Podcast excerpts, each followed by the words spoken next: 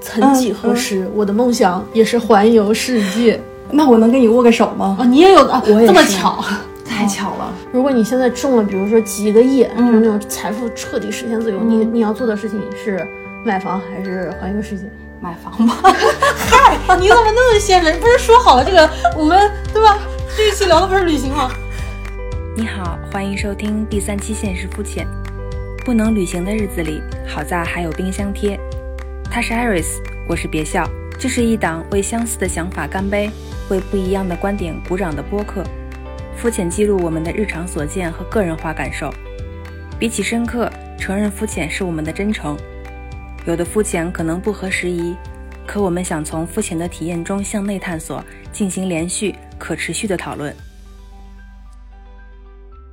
六月份之前，嗯。我有一个特别大的一个就是冲动，是说只要是能全国范围走一走，我就很开心了。嗯。然后之后嘛，就会觉得我有一个梦想。嗯，I have a dream that one day，、嗯。我要干啥啥。嗯，自从疫情之后，我就觉得，哎呦妈呀，只要能出门出小区也挺好呀，对吧？那你旅行的态度发生了巨大的变化。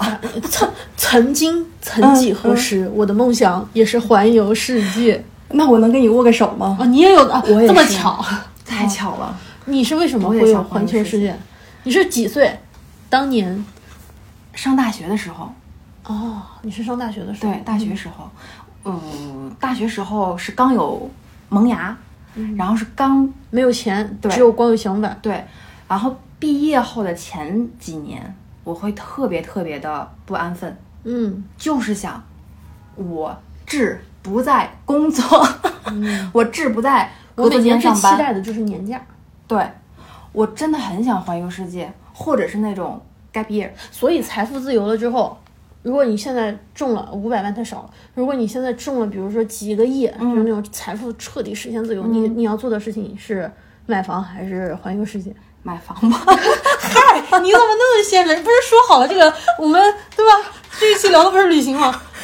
这几年不环游世界是因为疫情是吧？疫情过后不是，就是我好像发生了一个巨大的转变，就是我从以前特别不安分，就是你不出门儿，我就感觉我要疯掉，我就是哦想、憋死了，我就想在这个地方住一个月，然后在那个地方住一个月，然后认去遍世界各地，或者是跟朋友，或者是跟伴侣，然后潇洒走一回，潇洒走一回意思是特别这不不安分计不计成本嘛？对，不计后果，然后我就想做自己。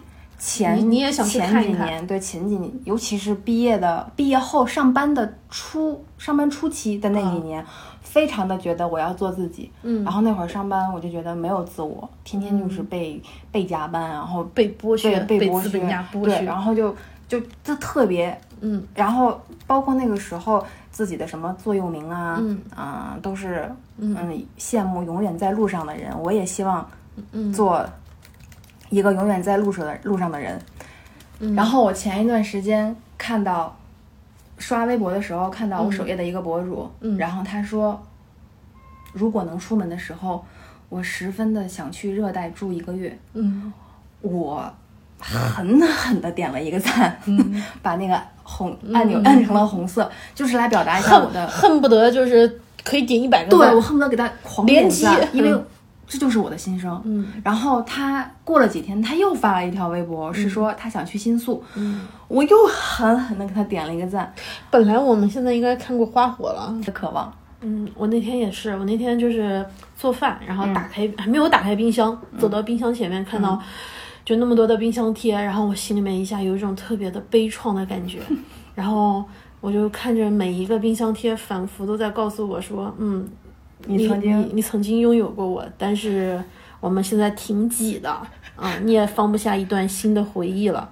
然后这个时候其实会跟比如说呃手机里面，嗯弹出了一段，叮，你有新的一段回忆，回忆会特别的像。啊，对，iPhone 有这个功能，对对对，然后你每次看到这种功能的时候，你都会有一种哇，原来我做过这样件事儿，我都我啊，完全不记得了。去过这里这里，对我真的完全不记得了。可能还像是，可能在当时那个时候，你只是可能想买一个冰箱贴，或者是想买一个旅行纪念品而已。但是后面就像就像葡萄酒一样，它会回味无穷。但是你的后你后劲儿存档的时间越久，它的后劲儿越足，就就像我们会经常会打开冰箱前看一些冰箱贴的时候，就感慨特别的特别的多，就你你任何的回忆都回来了。但你有没有想过，你的冰箱贴其实是从义乌批发的，批发到坐他坐了三个月的轮船，然后到了巴黎，到了伦敦，到了阿姆斯特丹，对，到了东是就近一点在东京啊，然后还有你买的国内的，比如说苏州的、成都的，对，成都的，可能最后都是义乌过来的。我可能当下会有几秒的。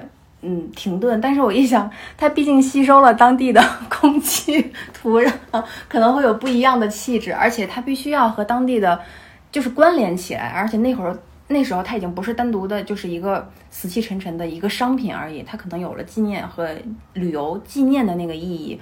我觉得它的出生地在哪儿，并不是影响特别大。所以哪怕有一千个一样的冰箱贴，但是这个是我。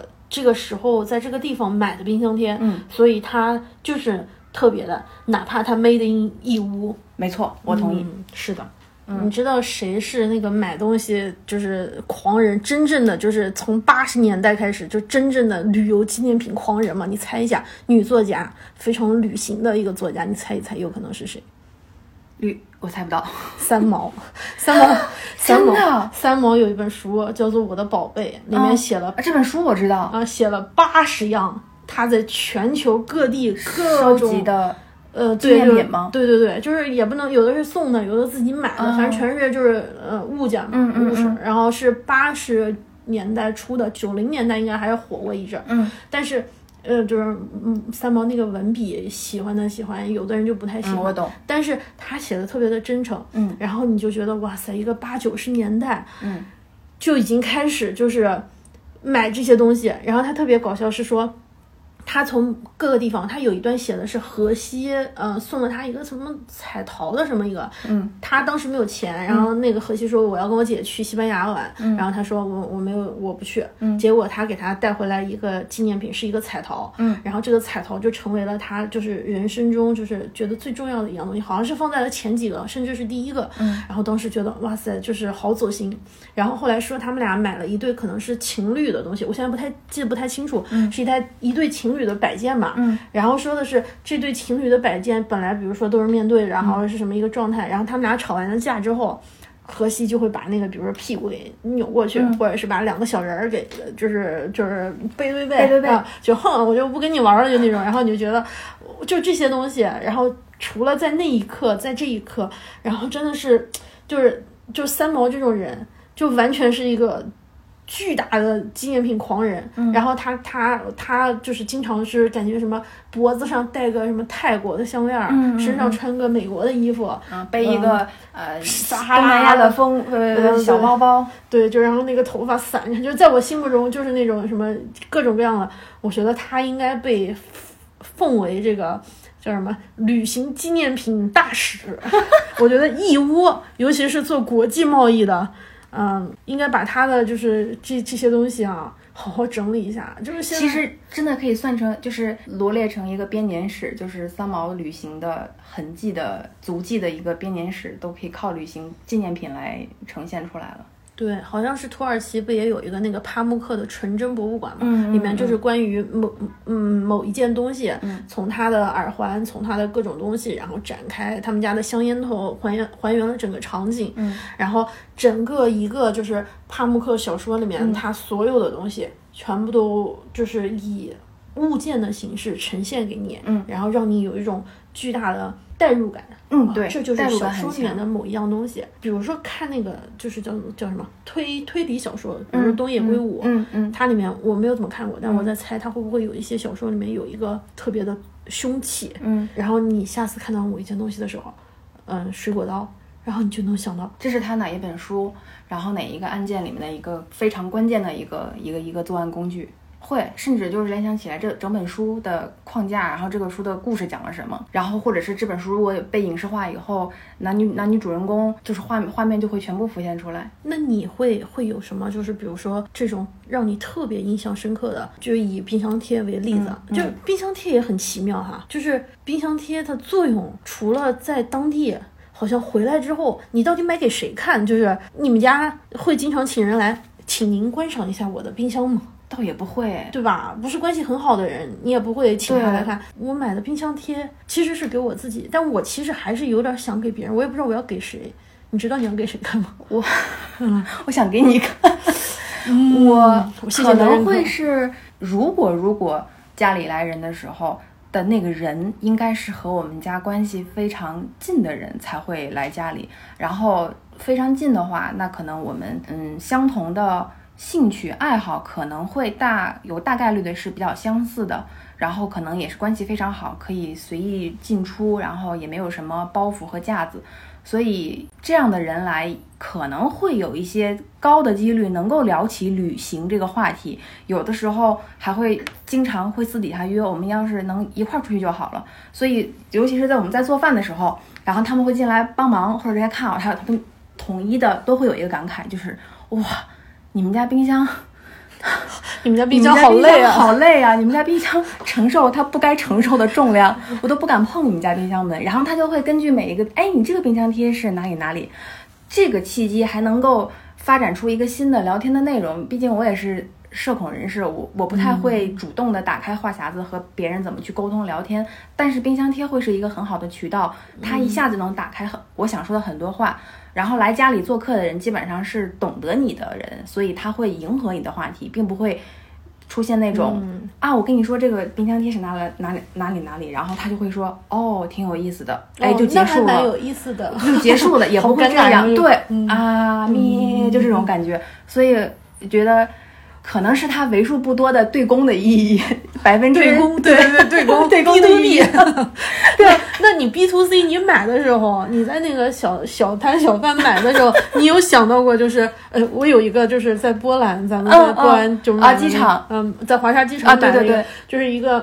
啊，现在好像有点不太正确，不太正确。但是她就是一个女性的，就是这个身体啊，其实就是她她的丰乳嘛。然后然后你拨一下，它就会就是动一下，抖一下。然后然后最最逗的时候，每次就是有这个冰箱贴嘛，我看到它的时候，我都忍不住去拨一下。然后我就感觉，然后我自己骂自己啊，色狼。这就是这个冰箱贴给你带来最大的意义。嗯，然后我就嗯，我就觉得嗯。就是它的意义，就是它那段没有给我带来任何的旅行记忆，就完全就是让我每次被他的胸部对，就每次就是目光凝视，然后就忍不住。我对你买这个冰箱贴的印象也特别深。但是其实我们没有在波兰玩过，没有在，对我们只是去转机而已。对，然后但是买完这个，我我我这个冰箱贴，我就觉得这一段旅程就转机变得我特别。对，我就觉得转机也算是。旅旅行之一就是，我就是去过华沙，拍完拍完这张照片，然后那个呃 iPhone 就显示你到过波兰，对对对，你到过波兰华沙，哇塞，那可太厉害了！你有你有你有啥冰箱贴？就是你现在印象特深刻，就是那种五四三二一，希腊，希腊，呃，圣托里尼。那个是我们第我们度蜜月的时候选择的国家，那已经是四十多年前了，哇啦，五十多年 time ago。然后，呃，那个那一次旅行算是非常有意义的一次，就是我们正式的踏出第一次自助踏出亚洲 终于迈迈向了欧洲吧？对，就是那会儿对欧洲还是。非常向往和觉得很神秘的一个一个一个地区，然后那也可能有将近快有十年了，嗯，差不多。那时候还比较少这种自助，对，就是也是需要很大的勇气，然后。在那个时候，也是对一切都一无所知，因为对旅行也没什么经验。然后那个时候办签证，还是要你亲自去使馆的签证处送。当时是不是觉得使馆特别的高级、对，庄严？我必须要在使馆签个到。我我我还没有去过希腊，但希腊大使馆的签证处仿佛已经是那个什么神庙了。对对对，仿佛我就已经离它很近了。那那那那那这个冰箱贴是什么样的？冰箱贴就是一个小型还原圣托里尼岛的一个标志性的那个呃白顶白顶的一个房子房建筑，对白顶建筑是海边是蓝嘛，就是经典的蓝白配色的这么一个经典建筑的一个小型小型的还原。当时在哪买的？在圣托里尼的岛的哪一个商店里吧？就是像是商他们的商业中心的一家小店里面买的。几欧？我忘了。买了明信片吗？买了明信片，都记得。明信片那会儿，我现在还在。哦，你还给我寄过？对对对，那会儿明信片还是能收到的年代，所以我会，然后那是我算经常会。其实我之前已经在亚洲去过几个一地方，但是那个还算是我总觉得是我第一次正式出门，然后我就给几个比较重要的人写了明信片。嗯，然后我就觉得那个冰箱贴对我意义太大了，那是那是你环游世界的起点。对，我就觉得这是一个很好的开始啊！我的。我已经结完婚了，第二，嗯，有了一个新的身份。那个之后结婚的？没有，结完婚之后要休婚假，然后再去度的蜜月。除了这种，就是让你有特别强的这种就是代入感，就是因为你准备这一段记忆特别不容易。嗯，有没有那种特别特别特别地标的，让你感觉特别印象深刻？就是现在一下能把你抓起来的？东京塔，我投一票。东京塔为什么它有一票？我因为经常看日剧。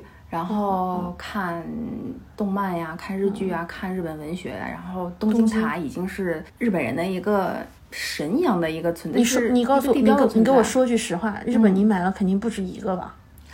据我 据我的猜测，你至少得买好几个，因为你给我的就有樱花的，对吧？对，北海道的、熊本的，基本上没有每一个地方我都会买一个，但是东京塔意义不一样。为什么就东京塔在这一批里面这么不一样？我总感觉它是，就是我去别的地方，我没有一种朝圣的那种感觉，但是我去东京塔是一种特别有朝圣的那种心。干啥？你也想跑一跑是吗？对对对，夕阳下东京跑。对对，就就就我很激动，我会很激动，然后会专门去东京塔。你看到东京塔很激动？对，是因为我之前看嗯莉莉弗兰克的那本东京塔的小说。东京塔对，在呃东京塔啊，有时是有时有老妈，有时还有老爸，就是全全书的书名很长，我大概忘了，但是它的主体的意思就是东京塔。嗯，然后他是来，他是讲了其实是母子的故事。嗯，然后后面是小田切让和树木希林嗯出演了由这本书改编的电影《东京塔》。嗯，然后我第一次看东京塔的时候。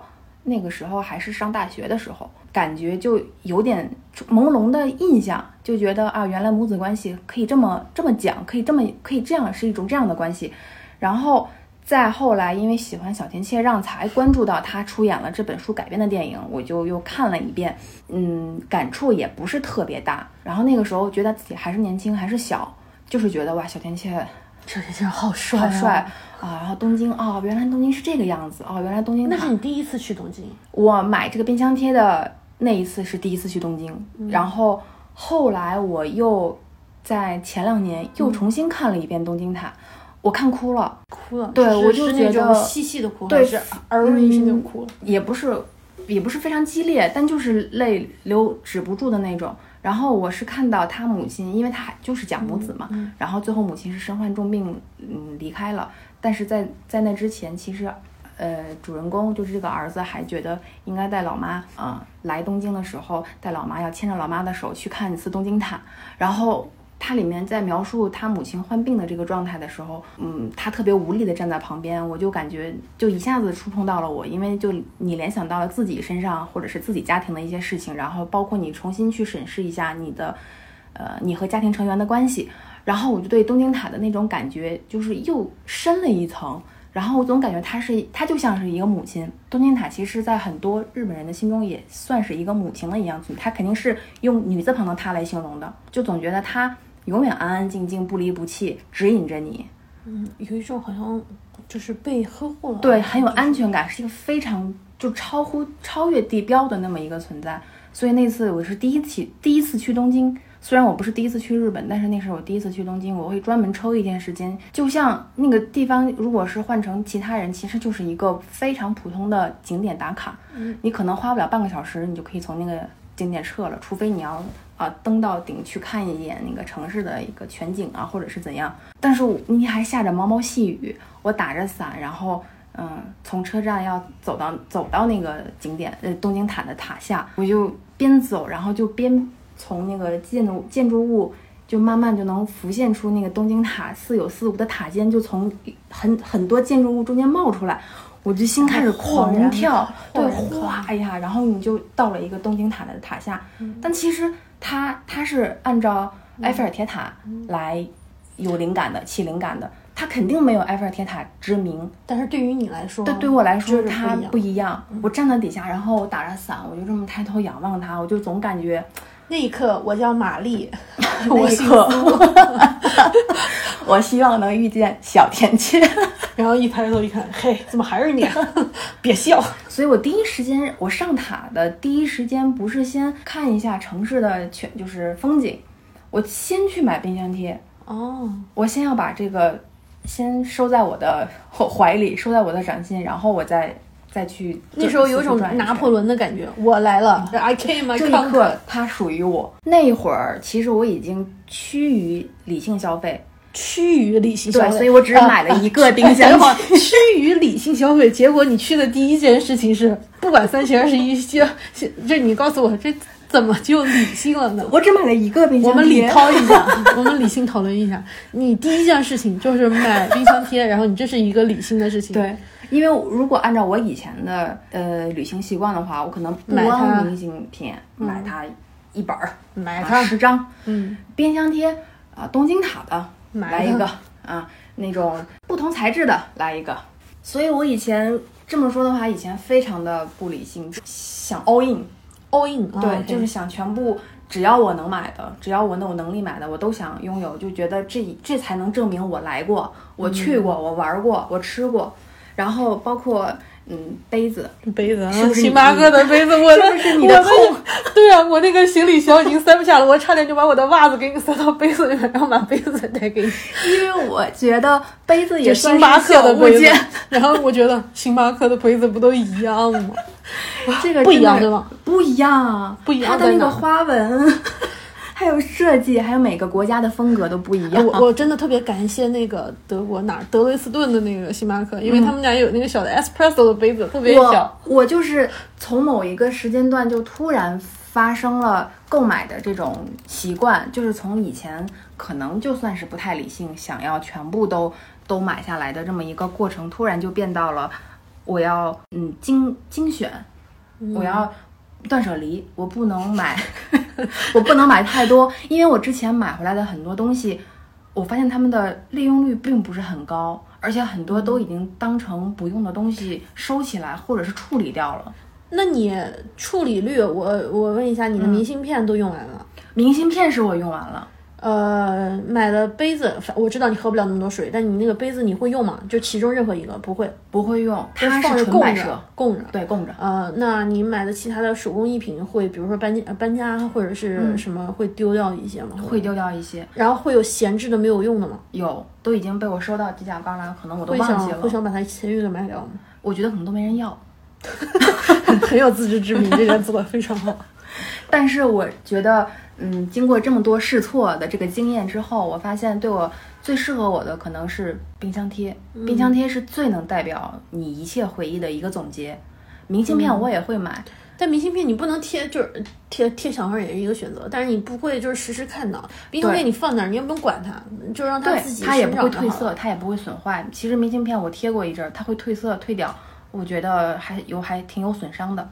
嗯，所以就觉得冰箱贴是最最最划算。就从某一个时间点开始，我就认为我之后在每一次旅行嗯的消费一定要理智，你只能买一样。要忍住。要忍住，你可能看到很多好看的东西，哇，好好看，但是也就进到此为止了。那我只选一个东西来代表我这一次进的旅行就可以了，所以我就会从买很多变到买精、买精品，去选一个，然后就变成后后后面最后这几年的旅行习惯就已经是我可能但是你错过买一个，但是你比如说你旅行你待三天或者是五天或者一周，嗯你第一天看到了你不买，嗯，你第二天你还能回去再买一套吗？不能，所以你第一天看到的时候，第一天就会买，因为这是旅行嘛，我不我的消费习惯是这样的，对吧？嗯，那但是到第三天你又看到了，你又觉得这个特别有缘有缘，我会给自己做心理暗示，就是我买完之后，我绝对不会再去忍住。心动，我绝对不会再再再为此而花更多的钱。我买完这个任务就完成了，这个事情就到此结束了。对，这是我这这一段的一个总结。对我只要对，这有这个这个事情已经结束了，我要我要有花时间和留出时间去去干别的。嗯，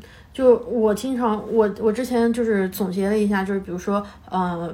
博物馆、美术馆的，嗯算是比较精品的，就是因为做的还相对比较精致啊他们。的品控有保障啊。，然后外面就那种街头小贩呢，基本上长一样，然后就是有对很糙，嗯但是就特别热闹的感觉。啊，对，啊，就是反正就是那个反而就还会有典型的。很很接地气的那种旅行嗯冰箱贴、呃纪念品的那么一个地方。对，然后还有就是机场，机场是那种特别总结性的、特别官方的，对，流水线就是风景什么，对，没有什么太多，某地方欢迎你。对，就很客套的一个。嗯，那个是我最后的保底选择。嗯，我现在一般会在那个博物馆买，但是我经常会，我去完这个博物馆，我想记住这个这个博物馆，去完了，然后一个博物馆里面有好多艺术家，我我一次展览看下来，我有三个喜欢的艺术家，嗯嗯然后我就会有一种冲动想买三个，然后就就整个人就感觉好像有点不太正常，你知道吗？就然后我现在家里有一堆没有用的那个明信片，嗯，就我都没有寄给别人，我每次都想的是说我得下次见到谁，我把这张明信片送给他，有机会下次，对我下次怎么怎么着，嗯嗯。然后结果有些朋友没见啊，或者是见朋友时候给忘了。嗯。我们家现在囤了大概有好多张明信片，然后都没有用过。然后我当时买每一张都喜欢，嗯。然后现在是不看了，我就不寄了。但冰箱贴不会，冰箱贴我基本上买的都是给自己的。冰箱贴是我买给自己的，嗯，明信片是我想买给别人的，嗯除了这种买给自己和买给别人的，嗯，你会有比如说就是旅行之后会想着是说我要买一点儿什么给别人吗？我们同事以前的同事，嗯凡是出去旅行，从欧洲，嗯不管是欧洲、美国还是日韩还是哪儿，都要带巧克力回来。嗯，就是每一次他出门，他都会给你们带巧克力。我感觉全世界的巧克力也没有差多少，我不知道为啥，是可能就是大家都爱带，就把这种东西当伴手礼。嗯你会想就是给朋友带这种伴，呃，你你给我买过呃胶带啊、嗯呃买过笔，买过本子，买过明信片，买过冰箱贴，嗯买过兜。布袋子嗯，布袋布袋啊，嗯，这咱俩应该都是互相买的。这个是基于我了解你和你的个人风格的前提下买的你怎。么没给我带点钱回来？然 后这题话题就聊到这里，我们下次再见。除 除了这些之外，我你还你还有什么别人给你印象比较深刻的，给你带的，就是哪怕是包括这些东西在内，会让你觉得，嗯，就是伴手礼或者是这种旅行的记忆是别人的旅行记忆，但是像是部分移植给了你的这种感觉。也我也有就是出门必买巧克力的这样的同事，啊、我觉得他可能是又想嗯维持维护一下同事关系，然后呢又不想花太多力气和思考，嗯呃这样这样的局面下，巧克力是最好的选择，因为它嗯口味有保障，基本上不会出大问题，然后还能满足大部分人的共同的这么一个这个这个口感，然后也不需要你动脑筋挑选哪一个品种哪一个颜色。，我希望你放在心上，下次去意大利的时候给我买辆法拉利带回来。那这一期话题又 又结束了结束了。然后我对于这一类的伴手礼，就是旅嗯。行纪念品，我可能没有。没有太多感觉啊，你买了啊，那我跟你说一声谢谢，我还觉得你能想到我，我我会你能想到我，我就我就知足了，对我就知足，嗯。我就知足了，我并没有就是嗯有太多的不喜欢，或者是因为我没有求着他要给我买，人家给你买已经很不错了，是就还能惦记着你。有一有一类旅行纪念品，我会认为对方是把我放在心上的，这个可能就不是一般同事关系，而是朋友之间的关系。定制的。对他就会根据你的特色、你的喜好来为你选择，嗯，你或许会喜欢的东西，可能不会百分之百，但是是总会他他会思考，愿意去想一下这个东西会不会贴近于你的爱好。然后我觉得这一类的朋友，他会觉得他的这趟旅行可能我没有参与，但是他希望我以后去看一看。对，希望我以后去看一看，他会推荐他认为好的地方，嗯真心的分享给我，也希望下一次你可以去，或者是下一次我们一起去就好了，会带种这种感觉，我是能够体验出来的。我很喜欢公仔、嗯，小玩具、小毛绒玩具，如果不是很贵的前提下，也会好拿的前提下，朋友会送当地的。呃，小小小公仔呀，我就特别会特别喜欢，还有明信片。但凡是我也爱逛美术馆和博物馆，然后对方有去美术馆的，他们可能只会为我带一张，他们自己都不会要，因为知道他他会知道我喜欢，然后如果这个博物馆你去了的话，你肯定也会喜欢，他会有这样的心态给我带。所以我觉得无论大小，只要你是用心去准备的，除了巧克力以外的。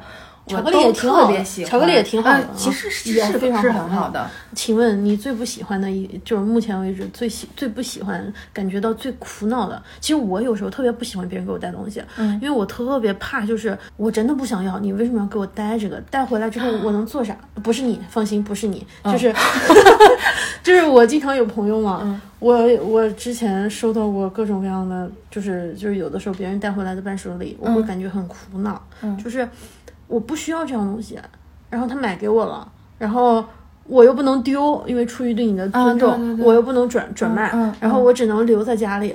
然后我就有的时候会很苦恼，就比如说我有我之前我老板从南非回来，嗯，给我带了一大块麻布，当地特色吗？好像是上面写的是这样的，然后我到至今没有看没有搞懂为什么给我带一块麻布。后来他去了另外哪个地方我忘了，给我带了一个木雕回来，那木头现在在我们家一直杵着，我都不知道怎么怎么处理。每次搬家的时候，我还得把那个弄了。然后还有朋友就是各地送的那个肥皂啊，对对对，肥皂是最爱送的之一。然后我说肥皂，嗯，精油。对吧？嗯，就是啊，对吧？然后我就我就觉得其实也挺好的，我非常感谢他们的心意，但我有时候会觉得很苦恼。我但我又不能跟他说，我不能跟我老板说，你下次别给我买那个什么什么。对，这话也不太好。请你下次帮我买一辆法拉利带回来，这不现实的。那我只要说了，我觉得他应该会会感觉会有点不高，我难过吧，因为他很想带给我，我觉得我应该很开心的接受。对，但我要怎么样？就是接了之后送给你的，转送给你，接花献佛，然后还是一朵，嗯，然后我会告诉你木雕花，对啊，这样这好像也不是很合适，然后就，哎呀，其实有的时候还是会有一些苦恼。那那你这个正好说到我的点子上了，我的困我的困扰就是我出门要不要给同事带礼物，还是这个是一个必须要带的，还是还是说可以不带？因为在我的潜意识里面，我出一趟门，嗯。我是要给同事带东西的，就是可能是小的纪念品或者是冰箱贴。冰箱贴是必须必须有的东西之一，我可能都不止一个冰箱贴。我有时候出一趟门给同事带东西，可能要占我箱子的不小的一部分呢。你有没有过同事让你带面膜、带化妆品？有代购嘛？嗯，带一些东西。嗯，那个也有。但是那个很少，你除了那些帮他们买完了之后，你还会再给他买一些其他的东西。对对，我还会买，就是我每一次出门都会给同事买。然后比如说我们编辑部一共有六七个女孩，我会给六七个女孩买不同的东西，连一模一样的东西我都不会买。六个人六个不同的东西，对，六个不同的东西，这是你的，这是他的，这是啊，这是你的。这这要是宋江出去玩一趟，回去得带一百零一百零七个。所以所以有的时候伴侣会跟我说，他说。你为什么要买这么多东西啊？我说我送同事啊。他说你送这么多干嘛呀？你送给你几个关系要好的就可以了。可是我说那我们编辑部这么多女孩，你送一两个、两三个，那其他人怎么办？然后他说：“那你就都不要送啊，那就送巧克力吧，等下掰开了分一分。”他就很困扰，他说：“要不然你就别送了，干嘛非得要跟同事送东西？”可是我总觉得我是请了年假出去玩的，然后在此之期间，我的工作是被其他人分担的，然后人家还在忙碌的工作，而我去休年假，我就觉得我要带一些东西表示一下感谢。况且他们出门也会给我带，所以这是一个循环，就是我。就是我必须要带，但是我又很羡慕伴侣的一点，就是他出门从来不给他同事带东西，真洒脱啊，特别潇洒。我说你不给谁谁谁买一个冰箱贴，买一个明信片呀？我说他上次还给咱们寄明信片了，不啊不买。他说不买，这个这个工作交给你了，不买。哎呀，我跟他我不买这个东西。我们这个还会觉得洒脱，还是还是有没有有一层是照顾同事关系这样这样的一层。有还是有社交属性的，其实它不仅仅是纪念意义。但是万一真的同事就像你一样，你有的同事就说啊，我真的不需要这东西，为什么要给我？嗯，不，我我会跟你，我会跟你说。我是说同事之间会不会也有你这样的想法？就是我觉得不必可给我带，所以要带易消耗品。啊，对，或者要不然就是他们特别喜欢的东西，要不然就是易消耗品。啊，比如巧克力，巧克力可以，比如说做赞做赞助助了。然后还有那个就是，不好多人买那个香水啊，是那种小药状，嗯，对，一人分一个，然后你们互相，你不喜欢这个味道，你们自己内部协调一下吧。嗯，然后好像，而且以我的个人经验是，我会给女生更多的带东西，男生我好像都没有怎么带。哦，我给一个朋友带过发蜡，然后我不知道为什么我要给他买，我当时看到这个我就说，嗯，我就想到了那个就是天天抓头发的人，然后我就给他买了一盒发蜡，从日本。然后那个发蜡是抓完了之后是银色的，然后我看完了之后我就心想，哦，这个我一定要买给他，然后我买给了他，然后他说，哦，你出去一趟，给我买了一盒法拉回来。呃，但但我也好像都是送给女生哎，因为都是，但是除此之外，对，除此之外，我觉得特别容易给我共鸣的，就是我买了一个东西，你会让你让我觉得被认可的，好像都是女孩子。嗯，女孩子真是这个世界上的可爱生物，最可爱的生物，对吧？你一说到别人送的特别贴心的伴手礼，就是我是还真的是有一个是我同事给我的，他给我了一本漫画，他当时知道我非常喜欢看 BL 漫画。然后他会给我带了一本回来，我就觉得翻山越岭。对他可能都不懂这些，但是他为我带一本这个，我还挺感动的。这是一位男生还是女生？这是一位男生送给我的，而且我想是个直男，所以他为我牺牲好多。我想给他鼓鼓掌，此处应有掌声。为我牺牲好多，真的不容易。哎，就是那个《天使安维尼》，你看过吗？我现在印象不是很深了。就是他爸爸，他妈妈去世了之后，他爸爸不是一个人嘛？然后有个花园，里面有一个那个小矮人。嗯。然后，呃，那个就是奥黛丽·塔图演的那个 Emily，她会把这个小矮人就是偷走，嗯，然后让她的空姐朋友带着在全球世界到处就是就是拍照，嗯，然后寄给他爸爸，嗯，然后他爸爸每次看到的时候都有点奇怪，嗯，但是他爸爸又会很开心，就那种那种惊喜。我觉得就这种东西也蛮好的，就是比较不会给人太大压力。嗯，我觉得就是真的就是其实挑选。纪念品挑选你的记忆和别人的感受，这个中间的这个 gap，这个间隔的，其实弥补它的是非常需要这种技术活，是件技术活。挑选纪念品是件技术活，没错，既不能给自己增负，又不能给别人增加负担，对，没错，而且还是不要太买的太多了，就就是。这是这几年的感受啊，以前不是，以前还是想多买一些，这几年还是觉得少买一些，不要被消费主义给绑架了。对，没错，嗯，买精更不如买多不如买精。这是不是也说明是咱们去的地方还是太少了？如果你频繁的去一个地地方，比如说，嗯，你如果经常去上海，你你会买上海冰箱贴吗？反正我没买，就很少啊，除非是迪士尼买了一个那种什么，对吧？嗯，大部分你如果就是好像这也是一种很新鲜的事情。你只只有在新鲜的这个状况下，你会想买这些东西。对，是的，还真的是这样。就是我总感觉有些地方是我这次去完以后，我这辈子就不可能再会去的地方，所以我就会特别注重要买，嗯，冰箱贴或者是纪念品、明信片这样的东西来，足以证明我这一次的，就是。旅行经历非常非常的重要，非常非常的深刻，所以在那这种情况下，我会当时买明信片，当时就给自己写好。你说你是不是就是很肤浅，就是想证明我很快乐，我希望你也快乐。对，此时此刻几分几秒，我真的很快乐，我需要东西来证明。呃，但是我因为今年的这个状况，所以导致，嗯，我觉得可能短期之内是没有办法出门了。嗯。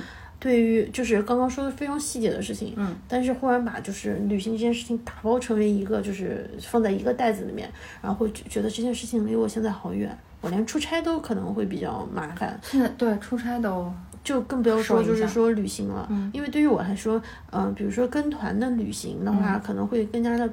就包括出差，嗯，它其实更是一种类型，就是我被安排了，嗯，然后我是你只要去一个工具人执行，我是一个去对对对实现就可以了。对，但我更享受的是我去做功课，我去查这个地方，嗯，有什么这个地方，比如说我喜欢的。我们上次去布拉格的时候，不就带了那本卡夫卡的城堡？你还记得吗？对，没错。其实他跑跑去人家的那个，其实人家那个房子看上去还蛮破的哈。对。但是我还记得蓝色的墙，你在前面拍了，我也拍了。很多张，对，拍了很多张，是城堡对吧？我记得是就在布拉格城堡底下拍了这张，所以就觉得，如果你为他准备了一个这个东西，你在飞机上还看了这本书，然后你走到了城堡前里面的黄金小巷，你拿着这本书，那种感觉是完全不一样的。就像我为了，比如说某一个特别的做了一个攻略，我看了这个城市到那个城市要怎么转换，每一部分只要是我自己准备的，我感觉印象会更更深刻，然后会更有一种就是每一个会记得。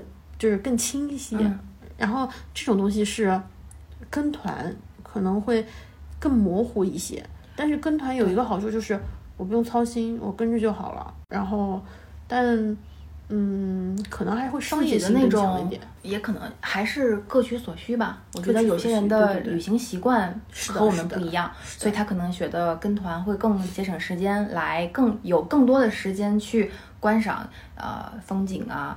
或者是建筑啊，或者是景点啊，来享受美食啊，他们可能愿意把时间花在重点花在去这个地方去打卡这个地方，而我们可能除了这样，还是想就是以一种探访当地或者是深入当地这样的一个角色来去提前先去熟悉这个未知的地方，然后慢慢慢慢的经过我们自己的一步一步的探索，然后直到你去了实地。然后你就会哇豁然开朗，你就觉得你自己之前做的那些功课，让你进一步加深了你对这个地方的印象和感觉。对，就做功课的时候很开心，然后到那个地方温习功课的时候也是一种一种很开心的事情。对，就很有这个地方我之前做攻略的时候有看到。对，我知道，我知道这是从哪到哪，或者是哪到哪去哪儿最方便啊，最近的路啊，或者是怎么样。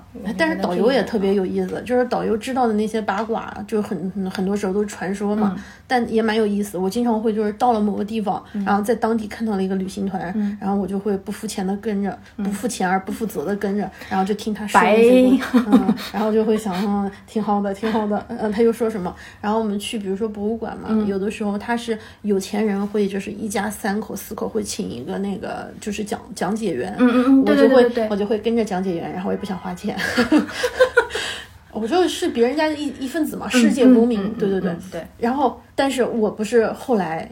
就是我不一我们一直在北京嘛，我一直觉得其实我对北京根本不了解，然后我就忽如其想的考了一个导游证，然后你真的是很有行动力，我当时就一不小心就考了一个导游证，一不小心还考上了呢。嗯，我当时考导游证是为什么呢？是我觉得我觉得做导游，然后你去做这个功课，你会更多的去了解这个地方，而且从它的历史，从它的饮食习惯，和当地人的交流，对，包括就是。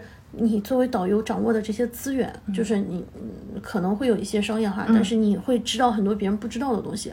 而且我觉得导游就是就像什么都会那么一点儿，就是有那种像那种万金油一样，百科全书一样。是是是，我我当时是有这种感觉，我跑去考了这个试。然后我当时还有一个动机是，嗯，考了导游之后，在国内有的地方还可以免费，嘿嘿嘿嘿，花了好几千块钱考完了，然后到现在为止，到现在为止只用过一次，去西江苗西湖苗寨的时候便宜了一百块钱，我都那个都过期了，就快要过期了，然后然后他老提醒我办证，我说我又不带团，然后但是我经常会就有时候，比如说带老外嘛去故宫的时候，我每次就是翻一下书，我会觉得嗯这是不一样的，就是如果你要是把自己当做导导游，你带别人和自己导游带自己，感觉也是不一样，不一样的啊。因为，因为你你去故宫的时候，你跟别人说，哎，你知道吗？这个大水缸，嗯，是第一个。然后到那儿跟人说。你知道这个地方住的是谁吗？嗯，然后我们一起回忆一下《甄嬛传》，其实根本不是，那《甄嬛传》根本不存在，但你就跟他就瞎扯。对，但是你跟朋友之间，就是如果你有做功课的话，两个人的沟通会感觉多很多东西，就互动，嗯，参与感，大家都参与进来，然后包括这样也是二人的一种磨合，对你之后出门也是一种锻炼吧。所以这个一个人旅行，两个人旅行。就是或者是一堆人旅行啊，比如说你在西班牙那次，嗯，就是呃不同的就是旅行记忆是不一样的，嗯，但是所有的这些东西它已经发生了，它已经走了，想把它变成你的现在的某一种呃再提醒的一种提示的时候，不管是照片呀、冰箱贴啊，还是其他的东西，都是特别美好的一件事情。对，就是都是就是都有存在的意义和价值。它就就是属于你的特别珍贵的东西。我目前为止暂时还没有特别不愉快的呃这种旅行经历，你有吗？特别不愉快的，嗯，我有稍微尴尬的，但也不至于非常不愉快。嗯，但这一次回想起来，我是觉得尴尬大过于不愉快。尴尬，比如说。很尴尬，这个尴尬也可能也会让你有短暂的不快乐，但确实是尴尬大于不愉快的旅行经历。嗯，是在意大利，嗯，还是上当了，黑手党了，黑手党把你绑架了，然后 然后非要给你一个压寨夫人做一做。之前做功课的时候，总是有人叮嘱你一定要小心，一定要啊，一定要谨慎一些。其实你是心里有建设的，但还是在你处于在那个时刻的时候，你就会有忽略。购物的这么一个过程，你路上碰上两个特别热情的人，他会给你们打招呼，然后说姐做睫毛吗？姐做指甲吗？姐改变一下发型吧。他会简单的跟你聊两句，让你放松警惕，说你真好，英语真好啊。然后跟你要为了让有更有亲切感，他就会说你来自哪里啊？然后我们说我们来自哪里，他就会用语言，你的你的国家的语言跟你说。对，然后他还会说很多句，嗯，就是他能听懂你在说什么。在这个情况下，然后我们就说啊，那那这个问候客气的就就过去吧。然后我们该干嘛干嘛。然后他就一把拽住你说，签个字吧，然后来帮助我们去。嗯，帮助更多患有艾滋病的人怎么怎么样，然后同时给我们捐助一些吧，我们这个是必须要捐助的。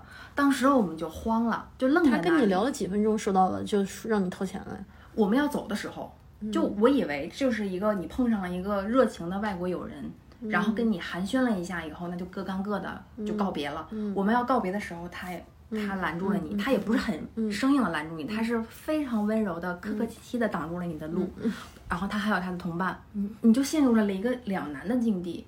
然后我们说中文的话，他会听得懂。我当时说方言啊，你们没有，我们没有方言。嗨，当时我下意识就想说，完了，我们上当了。嗯，但是我又怕我这句话说出来，他听懂了会激怒他，我们就很沉默。你说被坑了，他听懂。那个时候有点空白了。然后他让我们要付五百欧。五百欧，对，我的妈呀！你们俩是拎着 LV 的旅行箱 没有 去？没有，没有，真的没有。然后我就我就非常诚恳的说，我可以给你们，因为当时我觉得我们逃不掉，我也不想弄得很尴尬，我不想这一次旅行有这么不愉快的一个经历。我说我可以给你钱，但是我没有这么多钱。嗯，我说我只有五欧。你真的好大方，五欧都能请我吃顿快餐了。在那个那个时候，那个时候只想把他们甩，只想把他们甩掉。嗯，但是五百欧是不可能的，你要真的。非要五百欧，我要跟你杠。其实五欧已经很多了。嗯嗯嗯。我说我只有五欧，我说我没有办法，因为我说我们刚从商场里出来，你看我们还什么都没有买，我们还要赶赶去坐车。嗯。我只有五欧来帮助你们了。然后他说我我也行，他可能就想讹你嘛，能他就是知道，他就是知道五百你肯定会还价的。对对对对，他非常拿捏你的心态。他要是说一百欧，你就说一一欧了。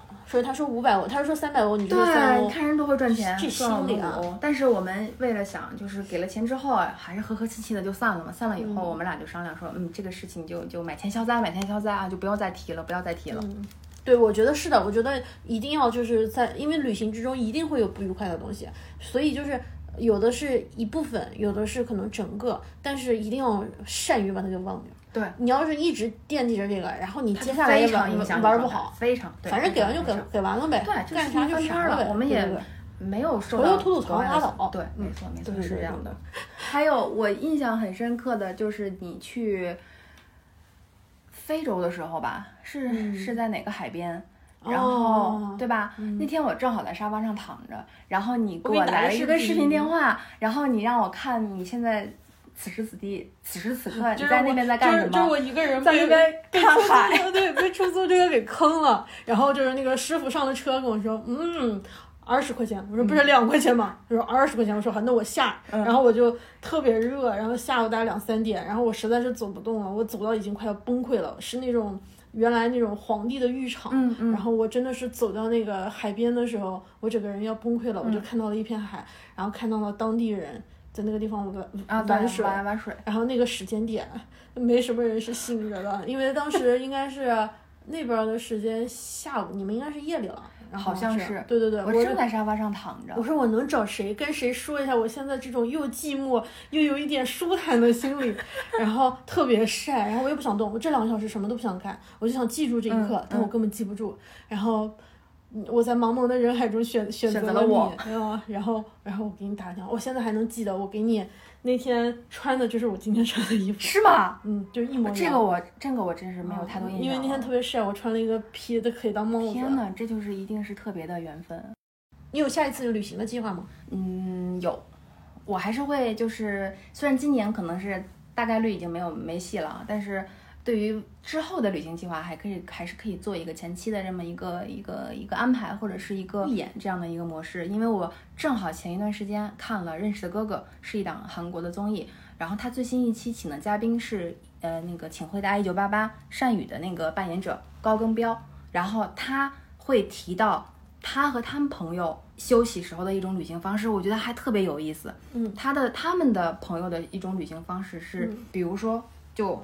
换算成我们身上，比如说我们两个人一起约约一趟东京，那照按照我们的旅行习惯，就是我们在某天的下午的两点的航班，那我们就一起分别从各自的家里打车，在机场集合，然后从机场集合的这一刻，我们的旅行就开始了，然后住到了酒店，然后开始一起玩。可他们不是，他们是各走各的，嗯，包括你哪一天走都不一定。比如说你先提前两天走，我是后两天才走，然后我们正好约约上遇见，对，然后我们还要住不同的地方，嗯，住不同的酒店，然后谁也不知道，对自己喜欢自己喜欢自己喜欢住的，然后我们再约定一个，那就一星期后的哪个早上，我们一起去某个餐厅吃早饭，我们在那里约，然后嗯，我还突然就觉得这个我也想体验一下，因为在我的意识里面，我觉得旅行都是就是统一步调的，非常高度一致的，啊，咱们可以下一次约一次东京，嗯然后我住